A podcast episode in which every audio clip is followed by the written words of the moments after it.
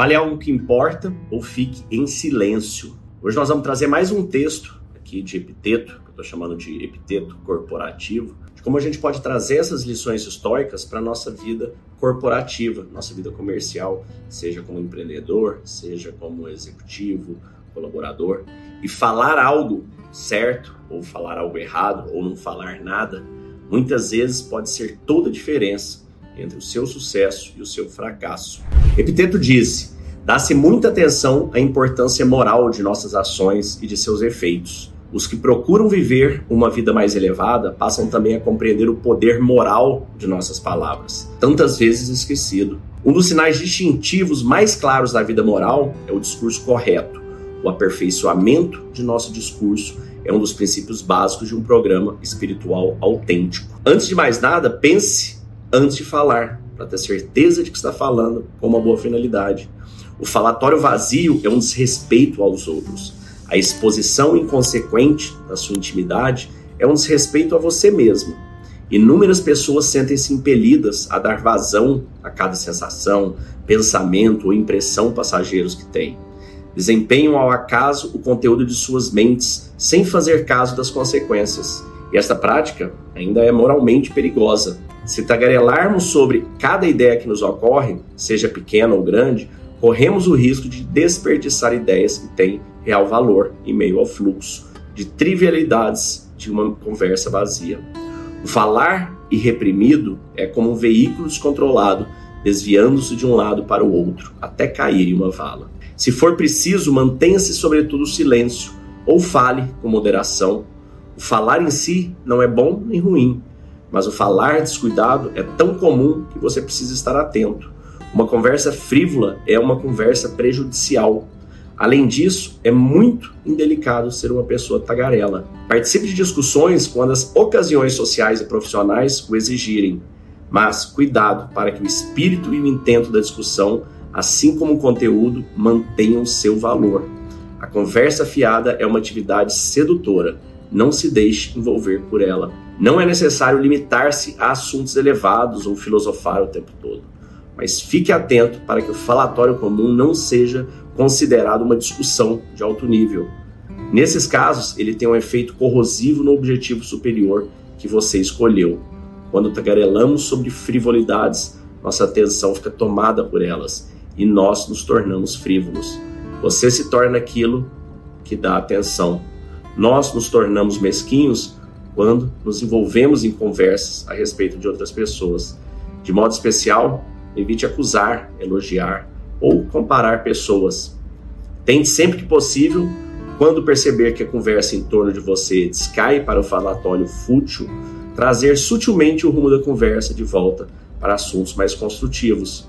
Se, contudo, você estiver cercado de estranhos indiferentes, pode simplesmente se manter calado Seja uma pessoa bem-humorada e não dispense uma boa risada quando for o caso, mas evite o tipo de riso desenfreado que se ouve em salão de bar e que degenera facilmente em vulgaridade ou malevolência. Ria com, mas nunca ria de.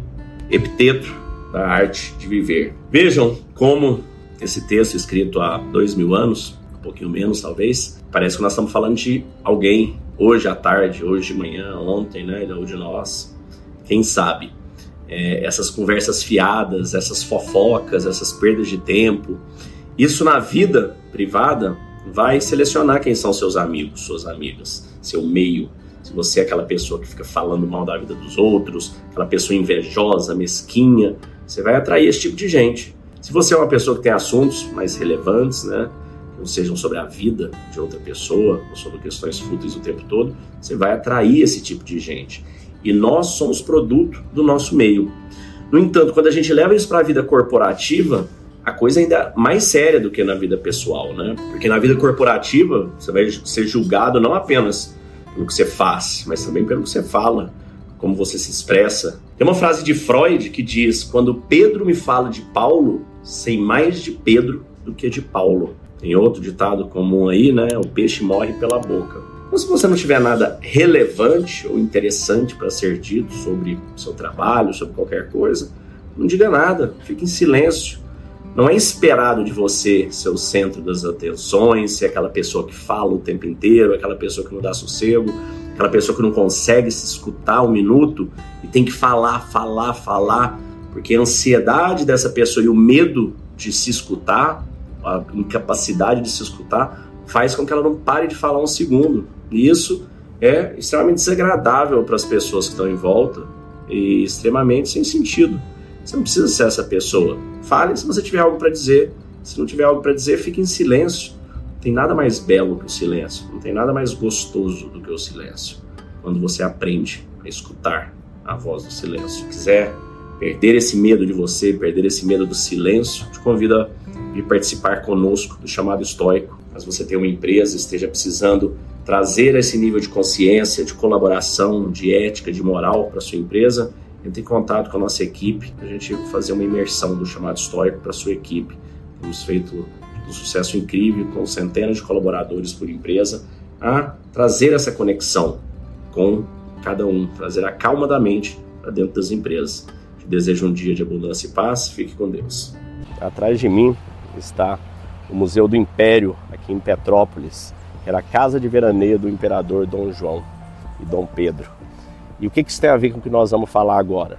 Nada, é só porque eu estou aqui de férias mesmo e estou gravando esse vídeo para te convidar para um evento de empreendedores, líderes e executivos de alta performance que querem se conectar a si próprios, que estão precisando de inspiração, como se reconectar à sua espiritualidade, à sua alma, à sua essência colocá-la em prol dos seus negócios, dos seus objetivos. Se você quiser participar, vão ser três dias onde eu vou te passar o código da mente de alta performance. Basta clicar no link abaixo. O evento será gratuito nessas datas que você está vendo aí e as vagas são limitadas. Espero te ver em breve.